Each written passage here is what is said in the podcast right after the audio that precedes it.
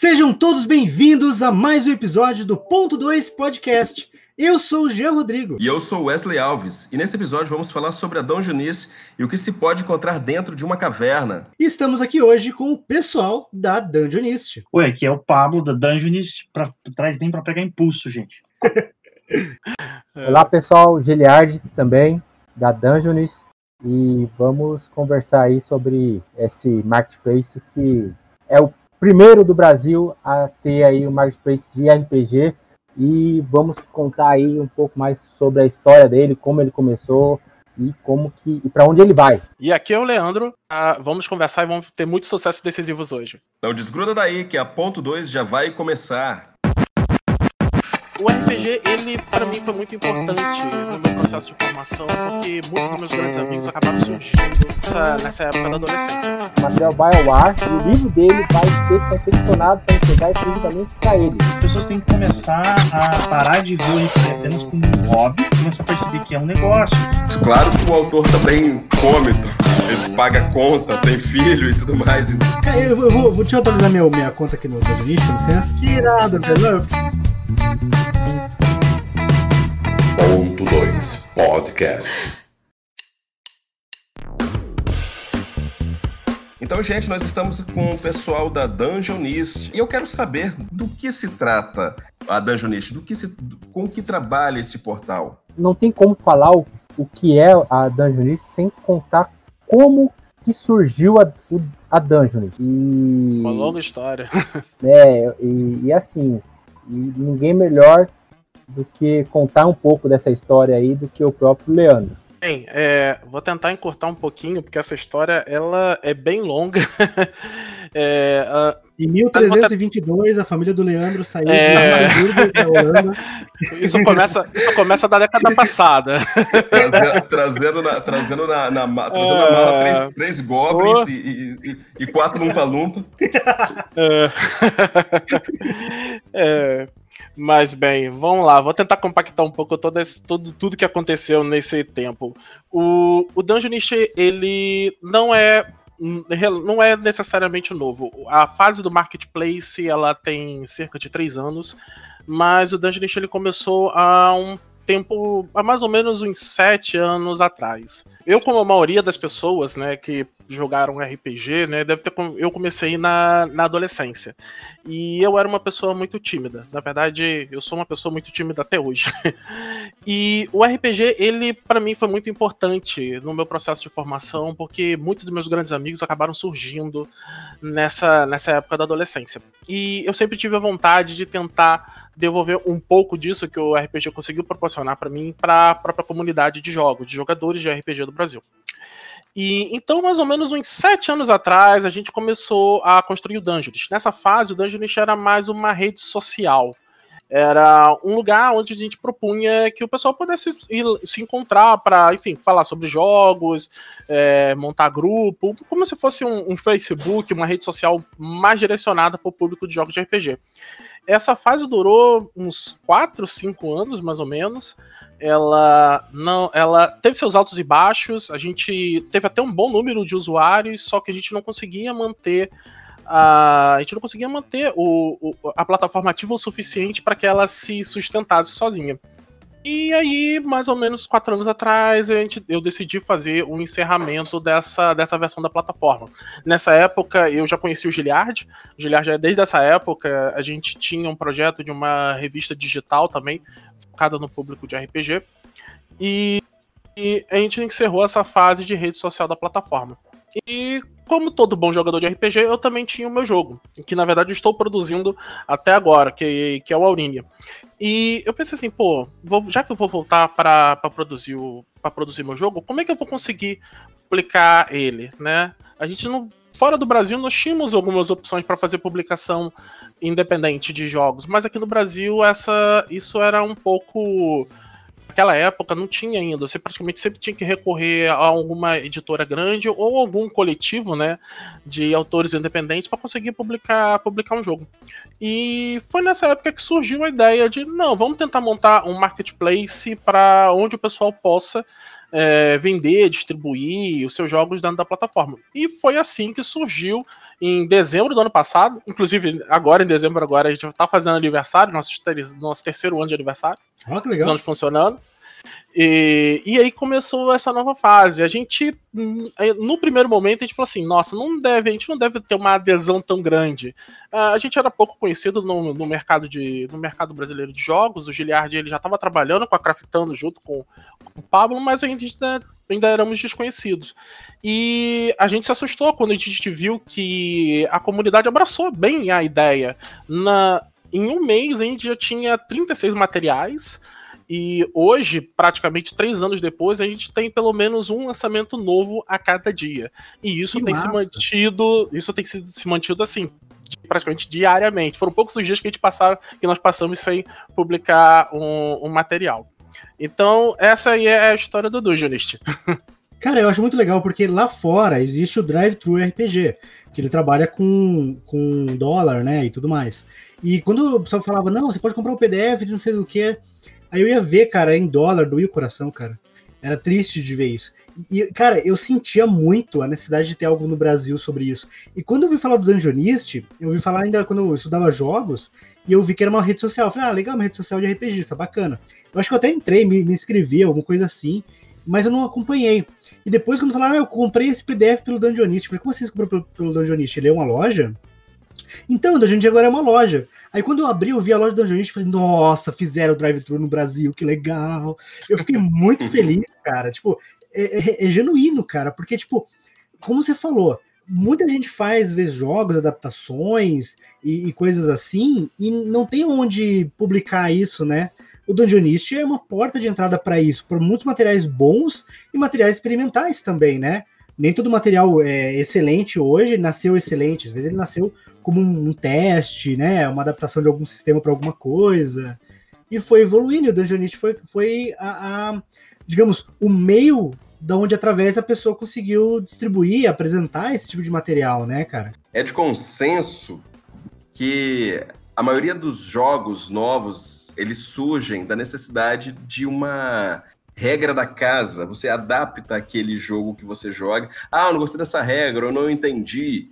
E você inventa uma regra ou então um homebrew, e assim vai. Substancialmente você vai modificando aquele jogo até que você tem um novo sistema, um novo mundo, sabe? Um novo cenário. Acontece isso com, com a maioria do, dos autores de RPG. Isso é bem interessante. O, o, o, o Leandro, ele citou que a cada dia vocês recebem, no mínimo, não é? Um material diferente, Exatamente. não é? E que tipo de material? E que tipo de material é esse? O que que, o que, que vocês o que, que vocês oferecem na Dungeonist? Então, Beleza, a, a, a, a Drive-Thru, sem dúvida, foi a nossa principal referência, né? tanto lá no começo como hoje. Então, to, todo o material que, que no, a gente encontra no Drive-Thru, a gente se propõe a ter também no, no Dungeons, é, é, lógico que de maneira nacional, né? Então, a maioria dos, dos se não dizer todos, né, são produzidos por autores ou por criadores, né, a, brasileiros. E é, no, no, nosso idioma, no português. No, no começo, né, se eu não me engano, a, a, a própria revista digital que a gente estava trabalhando foi um dos primeiros produtos, né, que era RPG Magazine, foi um dos primeiros produtos a entrar na loja, a entrar no, no, no Marketplace. É, ela sempre foi gratuita, então no, no Dungeon também é se manter gratuito. Ah, como o Leandro citou a, a, eu, junto com o Pablo e o Márcio, já estávamos produzindo na, na RPG Craftando, então também os, um dos primeiros produtos a entrar também é, é, foi o do, do, da RPG Craftando. E detalhe também produtos em formas físicas, né? Porque a, a, a, a princípio, né, a maioria do, do, dos materiais eram todos digitais, né? Assim como no drive-thru também a proposta era ter é, comercializar os, os, os materiais em PDF, digital, né? E porém teve, teve, também teve a gente teve a, a, a, necessidade, né? O público fez essa cobrança para a gente aí oferecer também versões físicas e diga de passagem a impressão sob demanda, que eu acho que a gente vai falar um pouco mais é. Para frente sobre ela. Mas assim, em linha de, de, de materiais, hoje hoje se encontra tanto todo tipo de material para RPG, tanto livros, manuais, acessórios, né, é, suplemento, boa, boa, boa, maioria em digital, né, mas também temos hoje HQs e literatura. E em breve a gente vai ter também card games, a gente está até trabalhando. Tudo bem que acho que eu vou queimar um pedacinho da, da conversa, mas é, a gente deve. A gente está trabalhando para introduzir um sistema de impressão sobre demanda de cartas, que hoje é talvez a coisa mais difícil que a gente tem no Brasil, porque produzir cartas não são fáceis, mas a gente Sim. já está trabalhando para trazer isso. É, e uma novidade que a gente vai falar mais para frente que vai trazer uma nova categoria de produtos também lá para a plataforma. Mas eu vou deixar isso para vou, vou guardar isso lá pro final. Cara, e pior assim, quando eu conheci a RPG Craftando, foi pelo Facebook, né? de alguns anúncios que eles faziam, eu comecei a seguir e eu fiquei impressionado com a qualidade dos produtos, porque tinha várias coisas lá que você imaginava que era uma coisa importada de fora e não era. Vocês Valeu, faziam, obrigado. Tipo, eu com isso, cara. Não, é, uma coisa que ser falado, cara, porque quando a gente vê uma coisa de má qualidade, o pessoal normalmente começa, começa a falar, não, porque é ruim, não sei o quê. Quando a gente vê de boa qualidade, tem que falar também, cara, porque é uma coisa que tem que ser valorizado para ter mais, sabe, para continuar crescendo, né? E os materiais da RPG, Craftando, eu nunca vi um material que fosse uma qualidade ruim. Você sempre tem um cuidado muito grande com material impresso de vocês, material publicado, diagramação, tudo. O, e a Dungeonish tem esse, eh, tem esse, esse critério também, né? Tipo, tem produtos lá que são amadores, o que é bom, porque quer dizer que qualquer autor pode chegar e publicar, mas você vê que tem uma progressão. Você vê alguns autores mais antigos da, da plataforma, você vê, tipo, o primeiro material deles é um material bem simples, mas quando você vê um, material mais, mais modernos, são materiais muito mais bem trabalhados. Eu acho que o Dungeonist ele inspira esse tipo de, de melhoria, de evolução nos seus autores, porque é uma coisa comum. É raro você ver um autor que começa de um jeito e não evolui. Ele, ele normalmente tem uma progressão bem interessante de, de qualidade dentro da plataforma. E como não é uma plataforma de financiamento coletivo comum, ele é uma coisa que você pode publicar uma coisa gratuita, por exemplo, ou naquele método que eu acho muito interessante, que é o pague quanto quiser, é, permite que as pessoas possam publicar lá sem ter que ter um retorno imediato e tal. E isso, isso permite que eles façam testes, né?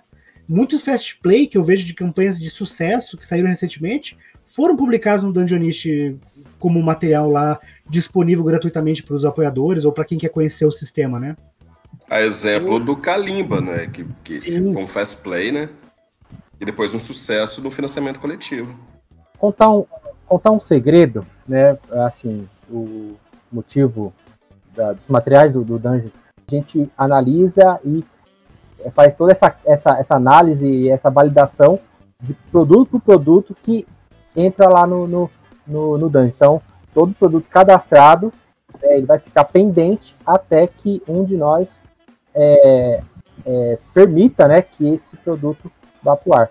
Isso... Então, então, um produto ofensivo, preconceituoso, qualquer coisa que possa ofender o, o, o, o leitor, é, é, praticamente impossível de entrar no, no, no hall de vocês, né?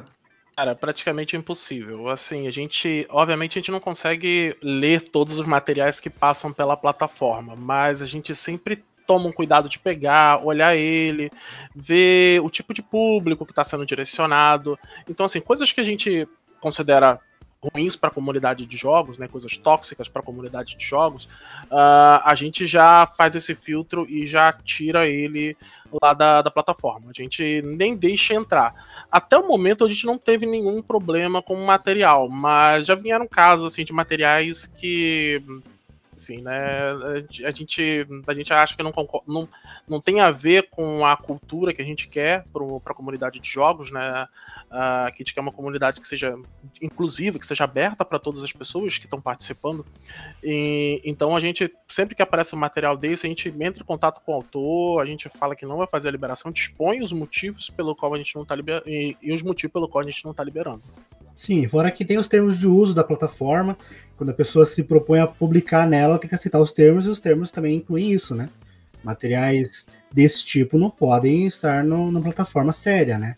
E uma coisa que eu pergunto para vocês, falar sobre a, a, conteúdo de jogos e tudo mais, vocês trabalham lá com materiais que não são apenas PDFs, né? Tem materiais físicos. E a gente sabe que material físico no Brasil e no mundo em geral, mas no Brasil principalmente por causa do, da alta do dólar e preço de papel e, e tudo que a gente já ouve falar por aí, traz um custo, né? Que depende, às vezes, de uma tiragem ou algo, ou algo assim. E a Dungeonist trabalha com uma impressão sob demanda algumas vezes. Como é que funciona o, o trabalho de vocês, o, o, processo de impressão sob demanda de alguns materiais?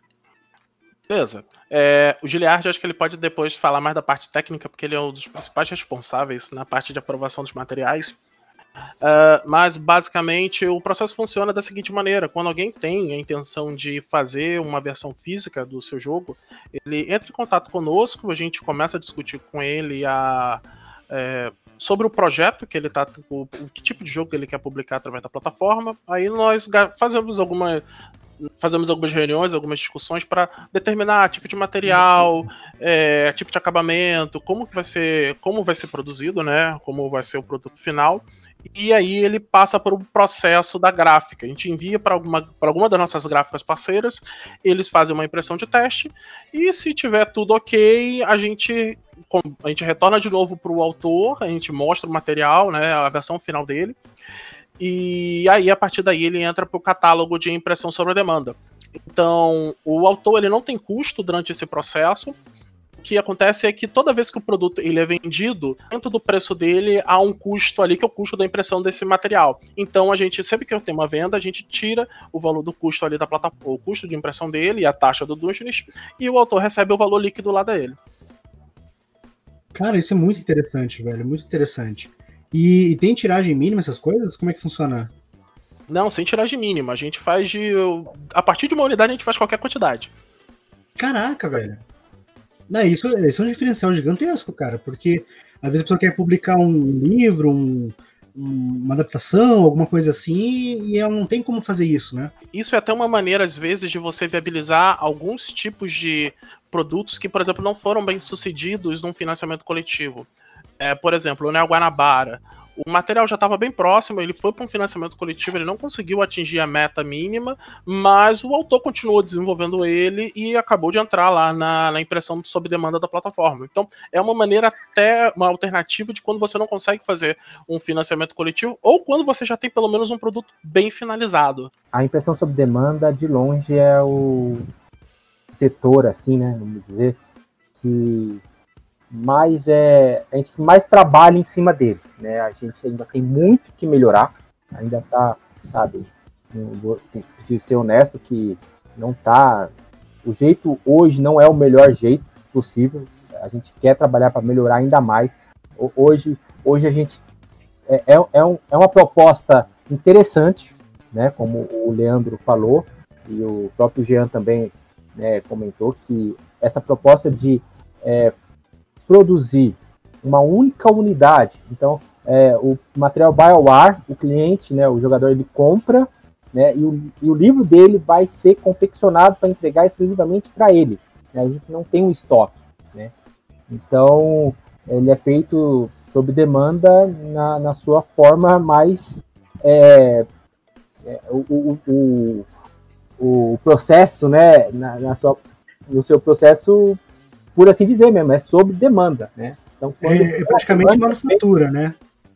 É praticamente Exato. manufatura, uma coisa feita assim, sim, você sim, quer, sim. então vai ser produzido. Isso é importante salientar que esse tipo de processo ele viabiliza muito para o autor e para quem está adquirindo material e às vezes não, não tem o material impresso em lojas ou coisa assim, mas é bom salientar que o preço também não é o mesmo preço de, de uma tiragem de 500 mil, de, né, é, é um preço que é compatível com a demanda, né? Tipo, se é um exemplar, não vai ser o mesmo exemplar o mesmo valor de um livro do mesmo tamanho que seja uma tiragem bem maior, né? Então é, bom lembrar isso, porque às vezes a pessoa vai procurar.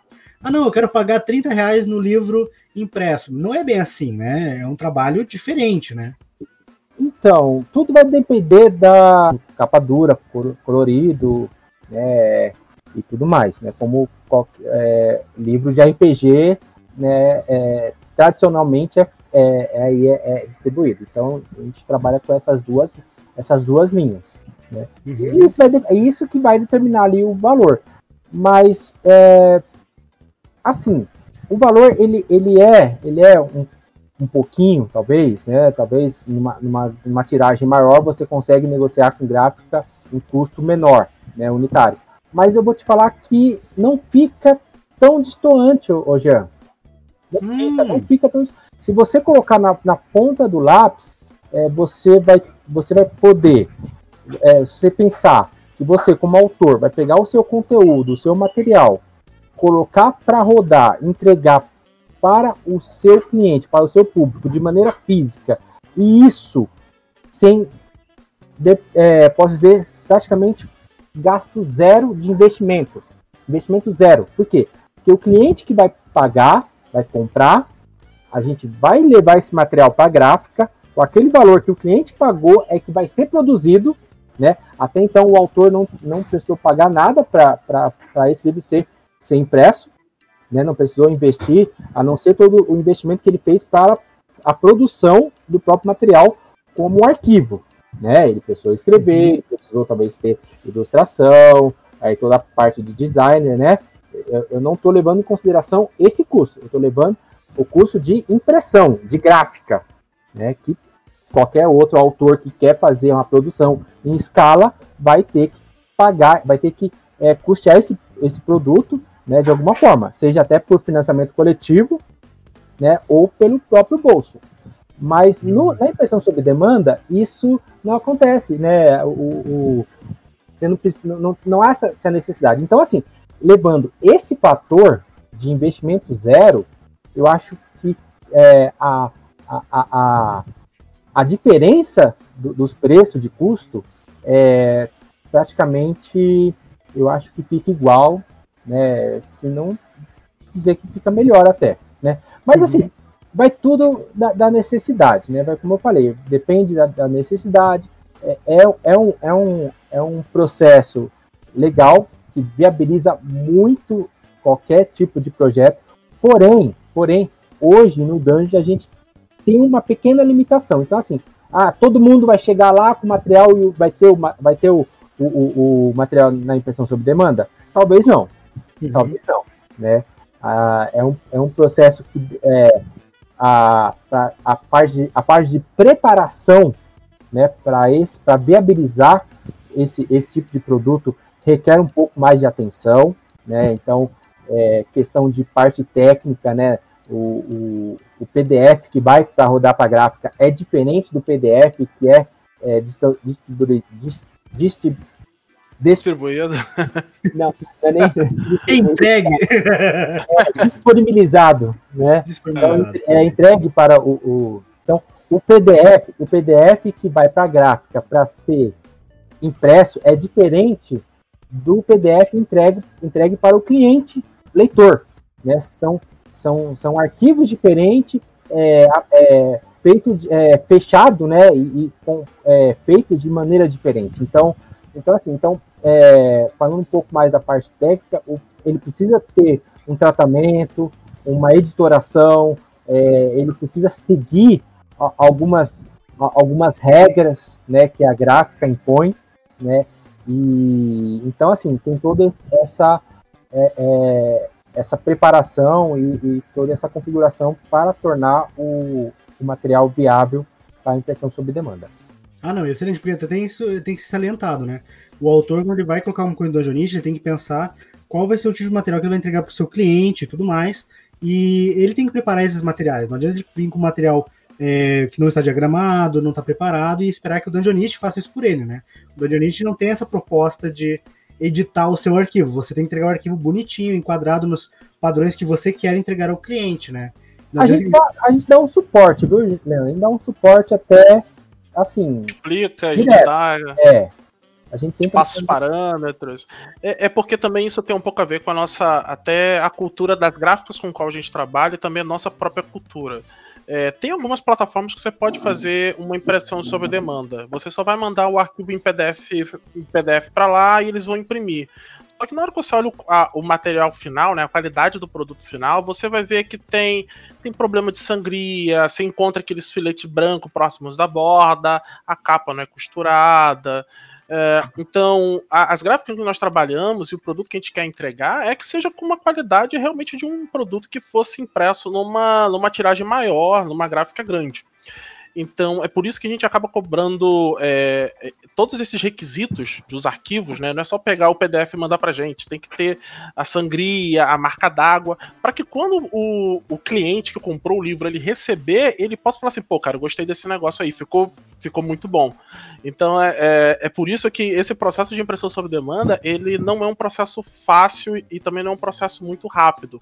Mas, assim, dos materiais que a gente imprime até agora, cara, todos ficam muito bonitos e, assim, uma qualidade excelente. Ah, isso aí. Eu acho que isso que é o diferencial, né? Ter uma coisa que você recebe na semana seguinte, mas com uma qualidade pífia, não é recomendável, porque o que acontece? No RPG, até hoje, no, no nicho do RPG, tem muito do boca a boca. Da pessoa comentar com os amigos, mostrar e tal. E se a pessoa pega uma coisa de má qualidade, ela não vai deixar de falar. Ela fala, ah, ó, isso aqui, ó.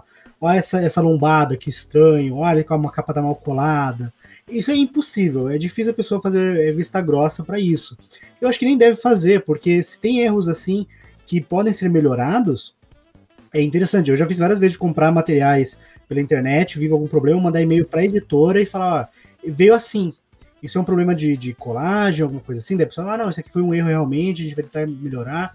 E eu acho que é isso que é importante, te- tentar sempre buscar a melhora. E pelo que eu sei, os materiais Uma que coisa interessante para a gente pensar são de é, ótima é- qualidade, é né? perceber que o público, tanto financiamento coletivo ou não, é, tem crescido. É inegável a gente ver resultados cada vez maiores e a gente tem visto, da mesma forma, os autores, muitos deles, é, alguns autores estão se mantendo com a sua postura, porque já era uma postura profissional, entregar um material profissional, mas ainda uma postura muito indie, é, de, de, de fazer poucas unidades, de fazer uma coisa bem nicho do nicho, né, dentro do RPG, mas tem muitos autores que estão percebendo isso e eles estão tentando se profissionalizar, tentando fazer cada vez melhor, e isso é, é a régua está subindo, sabe?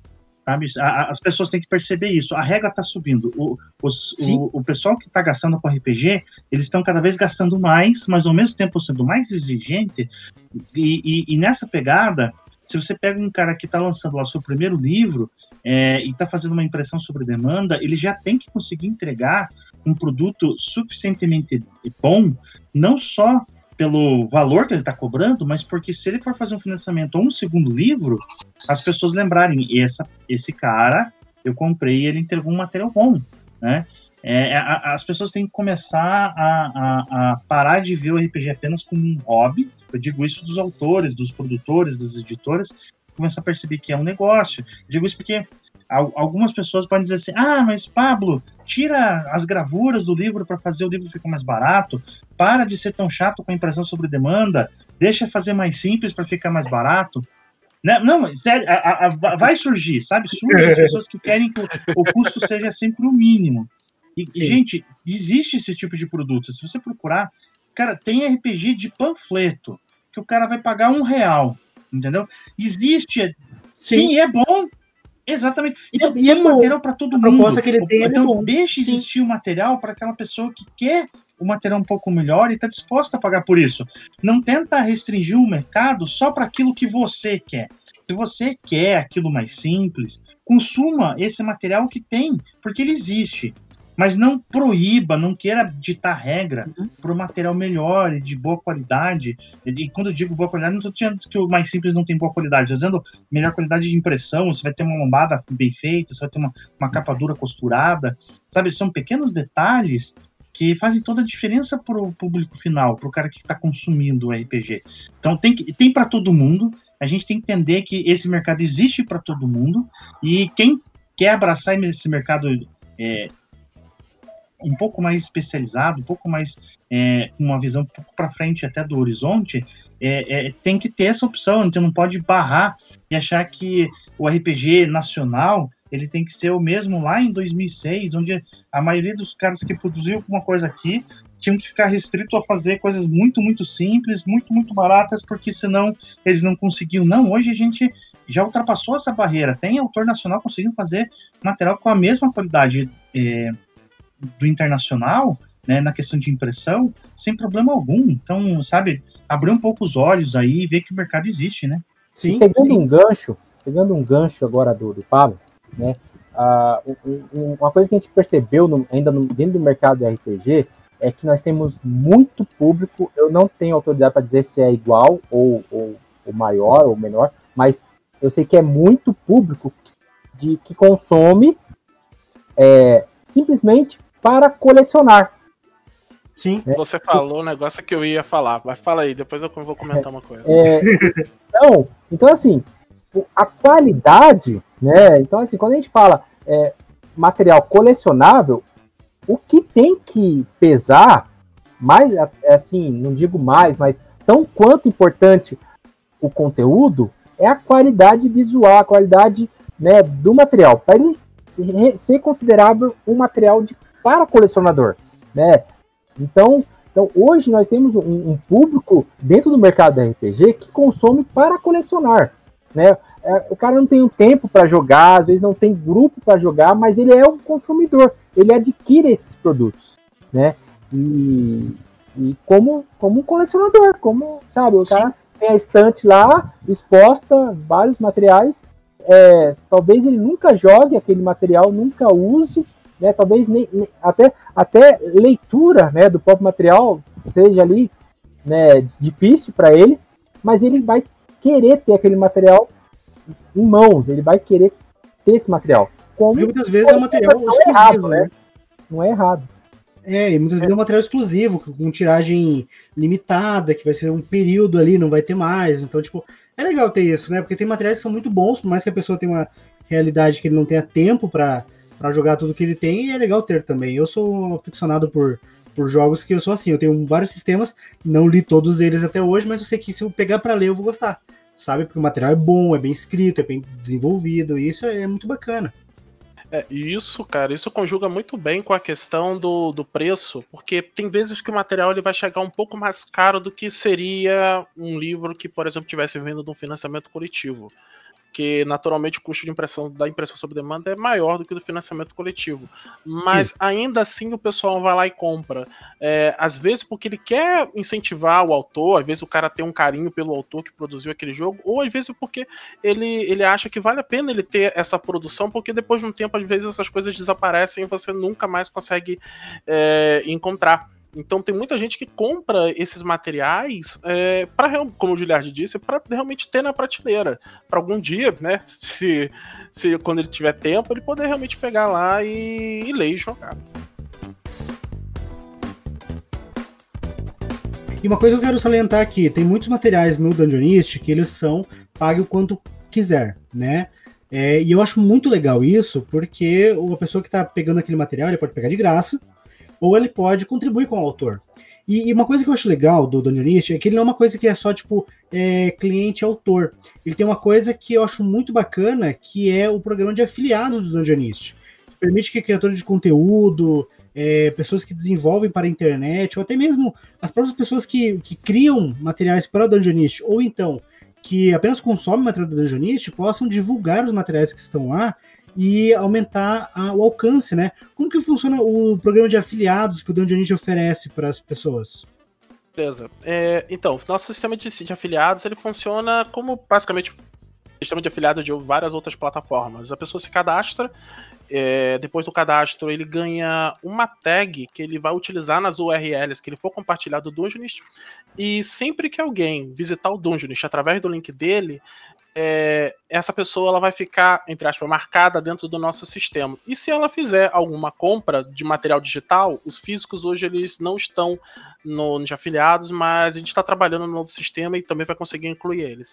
Uh, mas quando ele fizer, quando essa pessoa fizer a compra, quem é, o, o, dono do link pelo qual essa pessoa acessou a plataforma leva 5% do valor da venda. Cara, isso é muito legal, porque permite que pessoas de fora do, do trabalho de material ali também, e o próprio autor, né, por que não, é, possam divulgar materiais de qualidade lá de dentro e, e ajudar esse ciclo crescer, né?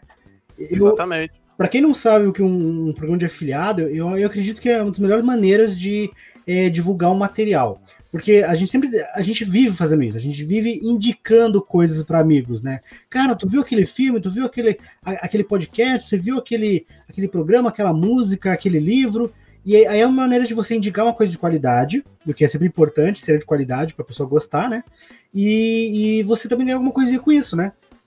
E assim, isso vai fazer o quê? Vai ver que o autor ganha alguma coisa, que, o, que a Dungeonist também ganha alguma coisa, e isso alimenta, isso retroalimenta esse, esse, esse, esse, esse sistema, né?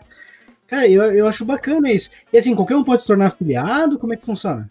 Qualquer um pode se tornar afiliado. A gente só dá uma validada antes, né? Ver se normalmente o cara, a pessoa que está se candidatando, tem algum site, blog ou canal a gente faz isso até para tentar direcionar um pouco melhor as pessoas, dependendo do, do, de, do, tamanho, né? Se as pessoas já têm canais grandes ou blogs, mas qualquer pessoa pode participar, não precisa nem ter isso. Uh, e, e foi como eu disse: quando tem uma venda, a gente. Quando tem uma venda quando uma pessoa acessa a plataforma e faz alguma compra, a pessoa que levou, é, quem levou, né, quem compartilhou o link levou essa pessoa para o e acaba ganhando 5% do, do valor da venda. E isso também é, é uma maneira de até incentivar os próprios autores, porque uh, nós fazemos a divulgação dos materiais. Tem a Débora que trabalha com a gente, ela fica responsável pela nossa parte das redes sociais, mas hoje ela não está aqui, não tá aqui conosco, ela está com alguns outros compromissos. É, a gente faz esse trabalho de, de gratuitamente para para todo, todos os materiais que estão lá na plataforma. Mas o próprio autor ele pode gerar um link de afiliado dos materiais, não só dele, mas dos outros, porque uma das grandes vantagens dos marketplaces né, é a sinergia. Quem está acessando a plataforma não está indo para acessar só um material. Normalmente a pessoa acaba, na média, ela acaba olhando 9, 10 materiais por visita na, na plataforma. Então, isso é até uma maneira do próprio autor é, ele a gente recompensar o autor pelo trabalho de divulgação dele, já que ele pode ter um link de afiliado dos materiais, e aumentar justamente essa sinergia. É muito comum a pessoa, por exemplo, chegar, ah, eu vou. Ah, eu vou ver um material da. Vou citar um vendedor daqui, da Mustache, porque é de Old Dragon. Aí na hora que o cara entra lá, aparece, por exemplo, no link lá dos recomendados, aparece, por exemplo, um outro material de uma outra loja que também é do Old Dragon. Então, muitas vezes as pessoas acabam pegando por exemplo, segue por uma ou um tipo de cenário de campanha ou um sistema e pegam três, quatro materiais. Então essa é uma maneira de, é, é, de justamente incentivar o pessoal também a trabalhar na própria na própria autopromoção dos seus produtos. Que diga-se de passagem é uma das coisas assim mais é, o que mais vende o produto, faz ele chegar ao público final, é o próprio autor fazer a, a, a divulgação dele. Cara, que legal, velho. E no Dungeonist, como a gente viu, não tem só livro de RPG ou sistema de RPG, né? Tem muita coisa lá dentro, né? Tem quadrinhos, cara. Quadrinho foi uma coisa que a gente. É, a gente nunca tinha imaginado que, que o pessoal do mundo dos quadrinhos ia se interessar pela plataforma. É algo que tá, tá crescendo, tá, tá um pouquinho lento por enquanto, mas né, também estamos. Tá crescendo, né? Tá Estamos é, também num momento em, é, estranho da nossa economia, então também não tem muito material sendo lançado nesse exato momento. Mas é, é interessante porque você vê que o, tem umas interseções né, entre os, as linhas de produtos. Quem gosta de RPG também gosta de quadrinho. Quem gosta de Sim. quadrinho, ele também vai gostar de board game. Sabe, tem aquelas interseções onde todos meio que os nerds vão se encontrando ali. Cara, eu acho legal isso, porque, tipo, se você é autor de quadrinho, cria é, uma webcomic, alguma coisa assim, e quer, às vezes, ganhar um dinheirinho com isso, também você pode colocar lá na Dungeonist o seu material por capítulos lá, e as pessoas podem. Tem, mesmo os que são gratuitos, eu tenho o costume de pagar alguma coisa por eles, sabe? Nem seja 5 reais, 10 reais, 1 real, que seja, sabe? Às vezes é um panfleto, né? Vocês falaram um sistema de panfleto que eu acho interessante, um old school. Tem vários panfletos da old school muito bons que se adaptam para Old Dragon facilmente. E, tipo, é, é, gratuito, é gratuito, mas você pode ajudar. Então, tipo, ajudo com um real, sabe? Que for Mas a questão é, se você vai comprar no Dungeonist, pense em, em fazer isso, porque você vai estar contribuindo com o autor, vai estar contribuindo com a plataforma. É, tipo, é uma coisa que eu acho muito legal. Eu sempre comento que pirataria, não importa o motivo, ele é um tiro no pé sabe? Ele é um tiro no pé de todo, todo o mercado RPGístico nacional. E, e essa oportunidade do Dungeonist de você ter alguma coisa gratuitamente e até contribuir de uma forma que seja singela com, a, com o autor, cara, é, é maravilhoso. É maravilhoso. É de uma coisa que, que se todo mundo que adquirir algum material no Dungeonist ajudasse com um real o autor, mesmo materiais gratuitos, mesmo playtests, fast play, o que for, é uma coisa que retroalimenta esse mercado. Cara, e cada vez mais vai ter mais materiais de qualidades, né? Sim, cara. E tem uma coisa que, para mim, eu acho que é uma das. Assim, a gente, a gente aprende muito com. A gente começou a aprender muito depois que a gente começou a plataforma, né? É, mas tem algumas coisas, cara, que assim até emociona. Uma delas, cara, até aconteceu esse ano. Era uma era uma autora, ela nunca tinha feito nenhum material é, voltado para o mercado de RPG. Ela jogava RPG e aí ela produziu lá um suplemento e ela publicou na plataforma através da impressão sob demanda. E, e, logo assim, no primeiro dia, ela ganhou. Alguém foi lá, fez a compra. Era um pack quanto quiser, foi lá, comprou e depois voltou lá e fez o pagamento. E é, a gente tem alguns grupos no, no, no, WhatsApp, no Facebook, e a gente viu num outro grupo ela ela ela assim, ela, ela é, agradecida, né? Ela, ela se sentindo emocionada porque alguém tinha ido lá e comprado o material dela, né? Porque ela colocou lá na plataforma achando que talvez ninguém fosse. Você pague quanto quiser, né? Ninguém ia, ia pagar. Mas você vê que o, esse ato singelo de, do, quem foi que comprou esse material acabou incentivando ela. E ela agora já tem mais uns dois, três materiais na plataforma que ela já acabou publicando em decorrência desse disso que aconteceu. É, é porque, na verdade, mesmo na perspectiva do, do autor, ele quer reconhecimento. Não é?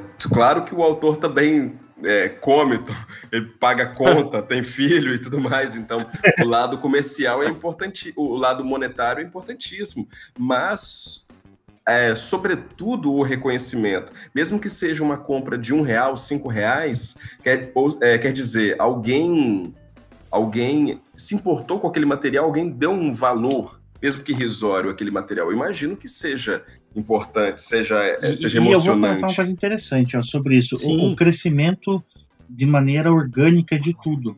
É, veja, é uma coisa que a gente já via lá atrás é, o pessoal do Tormenta fazendo, mas as pessoas elas, elas precisavam de suporte para poder fazer isso, e vocês vão entender que, onde é que eu quero chegar. Tipo, por exemplo, o, o autor, o Vinícius Pérez, é, ele é um autor que ele colocou lá dentro do Dungeonist, ele tinha produzido algumas HQs digitais. E por que ele tinha produzido os HQs? Para poder falar do cenário que ele quer lançar. Então ele foi lá, criou a lojinha lá do cenário dele, que é a Orbe de Libra, e colocou lá as HQs que são mais voltadas para o cômico, digamos assim, mas aquilo divulgou o suficiente o cenário dele para que ele pudesse fazer o Fast Play. Aí ele colocou o Fast Play, foi muito bem baixado, tá? acho que passou de 200 downloads hoje.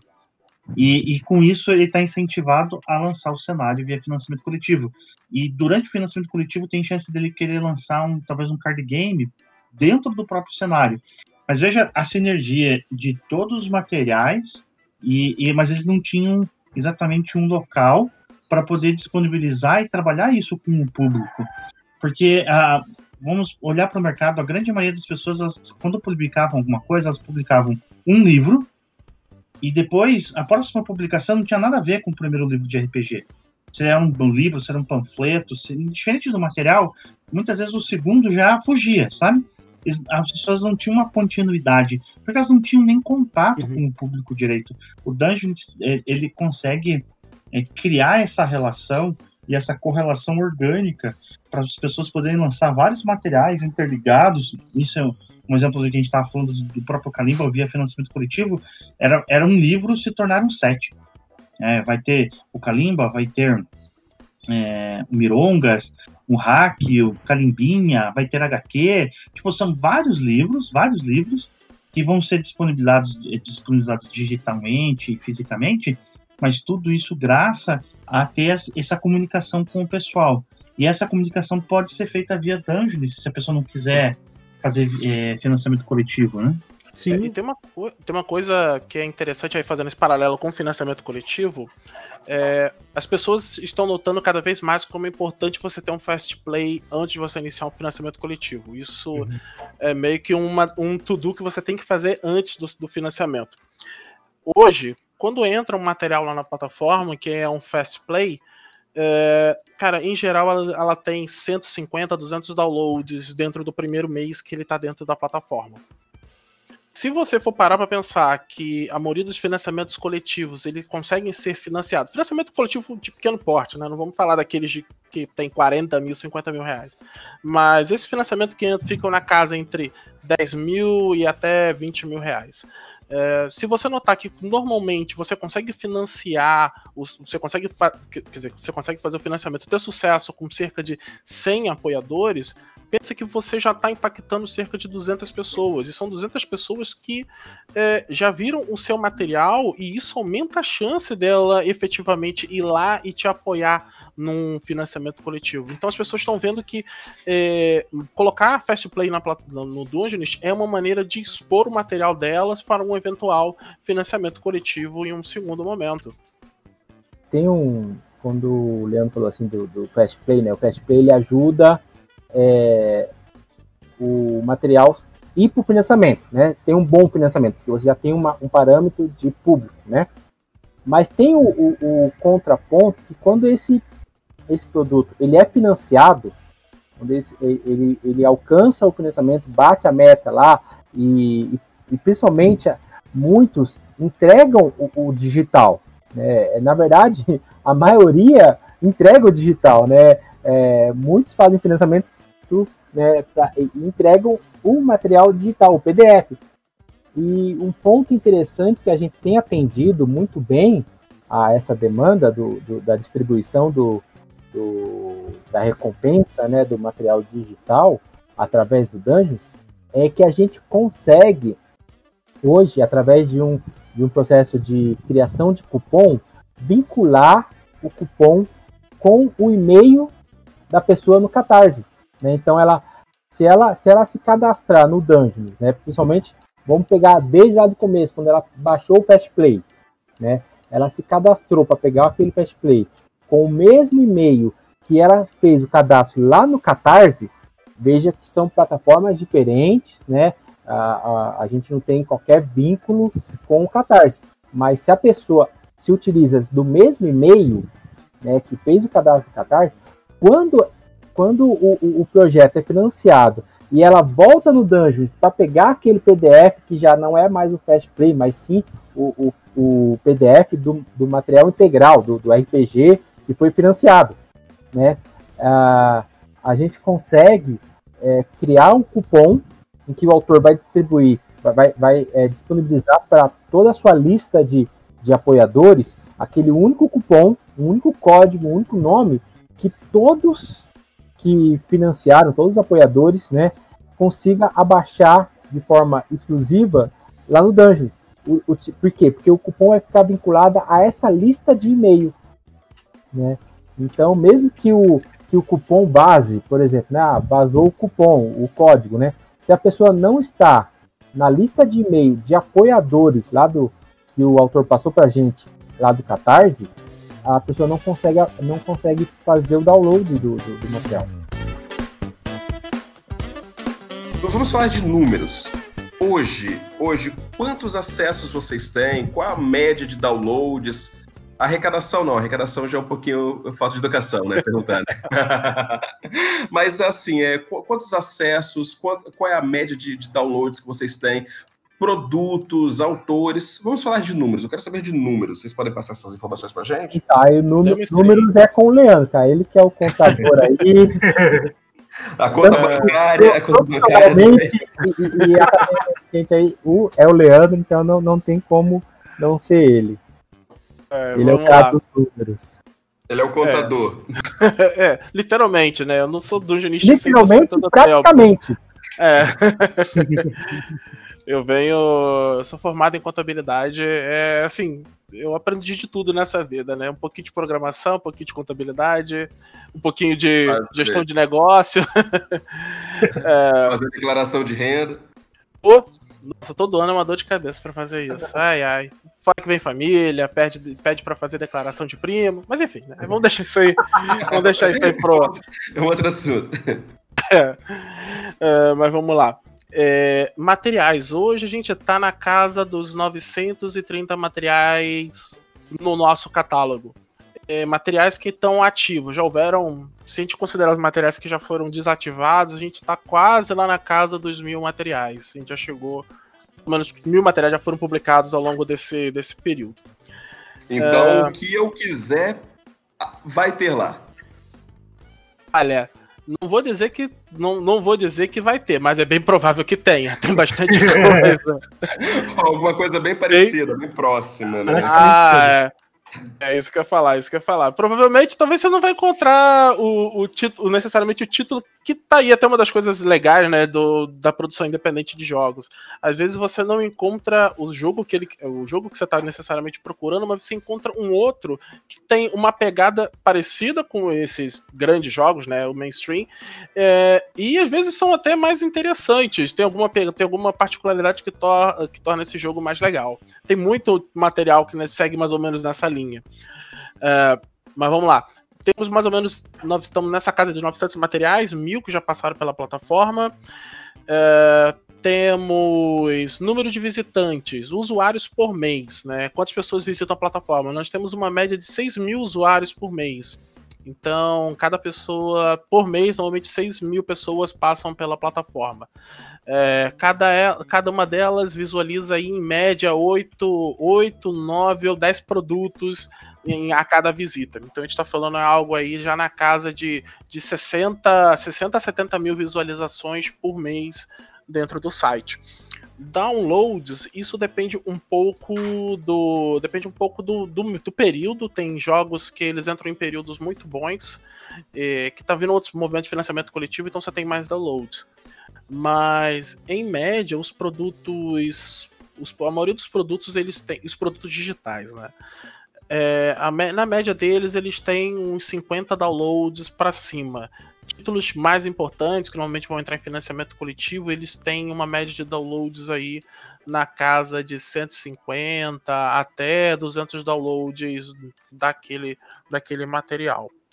É, e nossa, assim, nossa newsletter tem para lá de 15 mil pessoas. A gente tem uma newsletter que a gente manda, é, manda ações que nós estamos apoiando, às vezes coisas que vão para financiamento coletivo ou algum outro material que a gente acha interessante na plataforma. Então, são quase 15 mil inscritos. É, e, e a gente também tem aquelas notificação push, né? Notificação via browser, que nós temos quase 1.500 pessoas como assinantes. Então, sempre que o material ele é publicado, ele no mínimo vai aparecer no desktop aí de umas 1.500 pessoas. Cara, isso é muito legal, velho, muito legal. Você que é autor e pensa em lançar em algum lugar, Dungeonist é casa de entrada, velho. É, com certeza um bom caminho com, com, essa, com esse alcance, né? E você também que é jogador e quer conhecer materiais novos, ou até mesmo algo que você já conhece é, na Dungeonist você também pode encontrar. E olha a dica, se você procura alguma coisa adaptado para um sistema que você gosta, seja D&D ou de Dragon, Tormenta, ou o que for, procura no Dungeonist. Se você não encontrar o um material especificamente que você quer, quem sabe você pode criar esse material e postar lá. Pois é. Aí, ó. Ganhou um jabá, ganhou um jabá massa, hein? E quais são os planos da Dungeonist para o futuro da plataforma a partir de agora? Bem, vamos. É, é, essa, essa, é, essa é a grande questão. É, nós estamos é, para anunciar algumas grandes novidades. Infelizmente, não vou poder anunciar todas aqui ainda, mas a gente pode ah. marcar depois uma próxima conversa só para falar dessas novidades, tudo que vai vir da plataforma. Ah, já está marcado. É, é, a, gente, a gente volta aqui para falar só dessas, só dessas, dessa, dessas novidades que vão vir. Acredito que vai ser uma mudança grande para o mercado de jogos brasileiros. É algo que não aconteceu ainda aqui no mercado brasileiro de jogos. mas vou falar daquilo que a gente já está trabalhando.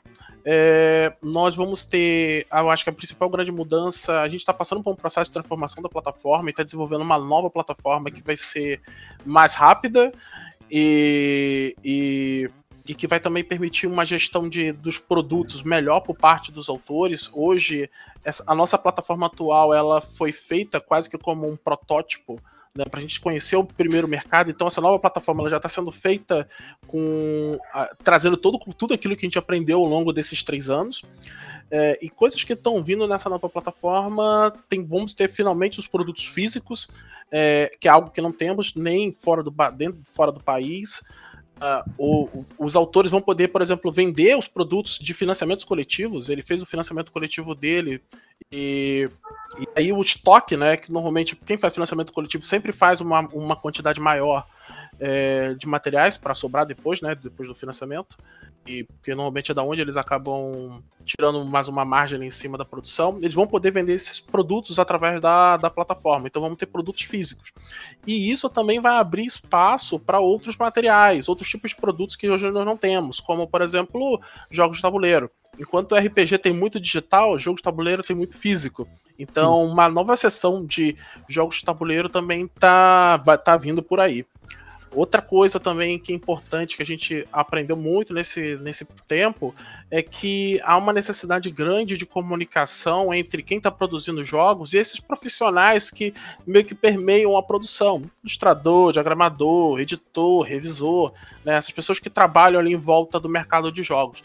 É, há, um, há uma certa dificuldade, principalmente para quem é autor iniciante, né? quem é autor independente, é, conseguir encontrar essas pessoas. Então nós vamos ter na plataforma, na próxima versão da plataforma, uma, uma maneira de, de vão ter um canal de comunicação entre autores, então os autores vão poder publicar dentro desse, desse sistema os trabalhos dele para ver se encontra um, um profissional que esteja interessado em trabalhar nele.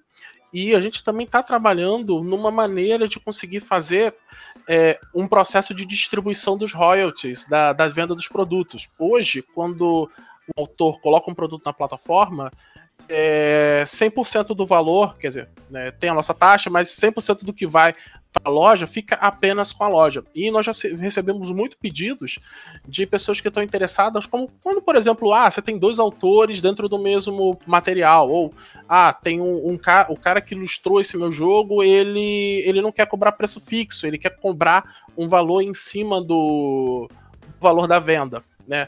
Então a gente está trabalhando para permitir isso, que quando a pessoa compra, a gente consiga dividir o valor que iria para a loja para várias pessoas que ele indicar o que vai poder criar maneiras de colaboração que não existem atualmente. Você vai poder brotar tá no seu próprio financiamento, talvez você, o diagramador, o editor, e já vai ir dividido para todo mundo, para vai receber o dinheiro direto através da plataforma.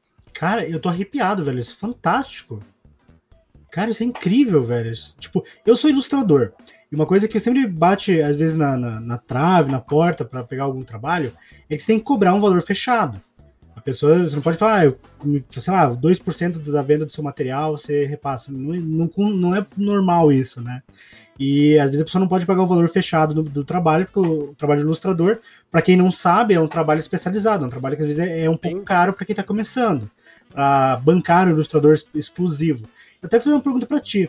É, vai ter alguma coisa na plataforma, por exemplo, eu como ilustrador, posso publicar tipo artes que são genéricas, que podem ser usadas para qualquer tipo de ambientação, e a pessoa comprar o direito de usar aquela, aquela arte, por exemplo, do, do, do Dungeonist. Tipo, eu faço uma, um elfo assim com um arco bem, bem trabalhado, e a pessoa quer usar aquilo no jogo dela, ela compra o, aquela arte no Dungeonist e utiliza com royalties é, pagos ali na, na, na, na plataforma. Sim, pode sim, pode sim. A pessoa pode com. Na verdade, até hoje já pode. É isso que eu falar. Tem... Não precisa esperar a nova plataforma. Isso já é possível hoje fazer um story art. Né? Você Olha. fazer uma loja para vender a sua arte. Eu vou, eu vou, vou te atualizar meu, minha conta aqui no Dionísio, com licença. Eu vou umas coisas aqui. que irado, velho. Eu fiquei, eu fiquei arrepiado. Temos, já artistas é, isso é, acho que talvez a gente deixou de, é, deixou de comentar lá na hora que a gente estava falando da, da, dos, é, dos tipos de materiais, né? Um dele é o story art, é o, é, é, é, é o cara, é o artista vender a, a arte dele, né? Nossa senhora, se você é artista, está ouvindo esse programa, vai no Dungeonist, cria uma conta lá, um perfil, começa a colocar suas artes lá como se fosse um portfólio, mas já possibilitando a- a- o acesso e a venda para autores, cara. Isso aí para mim, é, não, eu tô, eu tô, eu tô admirado, tô batendo palma aqui. É, cara, incrível, incrível. Porque qualquer autor independente pode começar lá e ter ilustrações profissionais no seu trabalho sem ter que gastar uma fortuna com ilustração, cara. Isso é muito bom, velho. E o autor e o ilustrador me ganha. Cara, é, é fantástico, fantástico. Pa- Palmas, palmas para vocês. Editor, guarda umas palmas aí.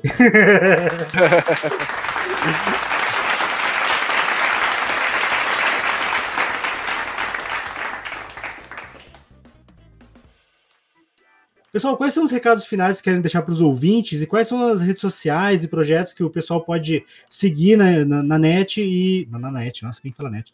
É, seguir e acompanhar para saber mais sobre o que está acontecendo agora no Dungeonist. Onde eu encontro a Dungeonist? Onde eu encontro o Dungeonist? Vamos lá. É, na internet, www.dungeonist.com, que cai lá no nosso marketplace. É, temos também uma página no Facebook, Facebook barra Dungeonist. No Instagram também temos o nosso perfil, o arroba Dungeonist. E, no, e também no Twitter, que é o arroba Dungeonist News. A gente está nos três, nas três plataformas aí para quem E eu quiser vou mais acompanhar as longe, gente. Se você que está ouvindo tem desejo de lançar algum material, você quer ser um autor, você quer começar a publicar um material que você já criou muitas vezes, já testou com os seus jogadores, vem atrás das redes sociais é, ou pode me procurar pessoalmente, tá? E a gente abre um canal aí de, de, de conversa para que você possa entender como tudo funciona, a gente vai te ajudar.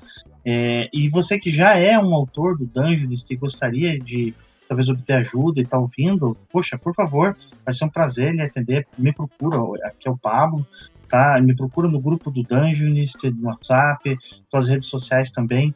É, eu, eu quero muito poder ajudar a todo, toda pessoa que tem desejo de se tornar um autor dentro do Dungeonist e todos aqueles que já são autores a publicar cada vez mais materiais e, e o material cada vez mais é, é, alcance do próprio desejo do autor, sabe? Alcançando aquilo que ele gostaria de realizar. É isso aí, gente. Eu gostaria de dizer que eu, enquanto autor, eu tenho dois, eu tenho dois materiais publicados na Dungeonist.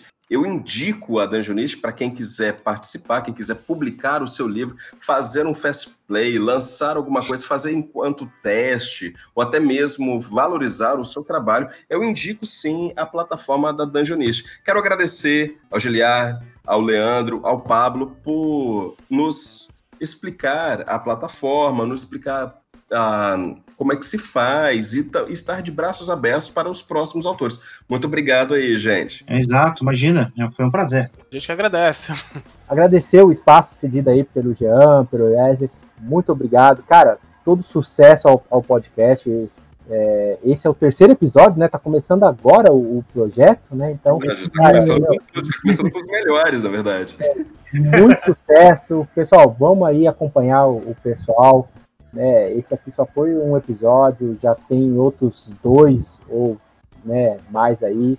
Né? Também vamos colaborar e ajudar também esse pessoal aí que está produzindo conteúdo aí para valorizar, fazer, divulgar mais o, o hobby, divulgar mais o mercado, né? Aumentar a, comunidade, que é sempre importante, né? Então, muito obrigado. Cara, precisando, tamo aí, tamo junto. Theo, tchau, tchau. Valeu, obrigado. Corre lá, Jean, faz lá o seu, o seu, o seu cadastro lá e coloque suas artes lá, garoto. Não, já tô com, tô com a página aberta, tá achando o quê? Pô, arte, arte parece, parece miçanga, né, porra? Que arte, parece miçanguinha que você faz na praia. Suas ilustrações. Ilustrações, meus trabalhinhos aqui, meus rabiscos. Sigam também o Ponto 2 Podcast nas redes sociais, arroba Ponto 2 Podcast no Instagram e no Twitter. Esse foi o Ponto 2 Podcast. Espero que você tenha gostado e até a próxima.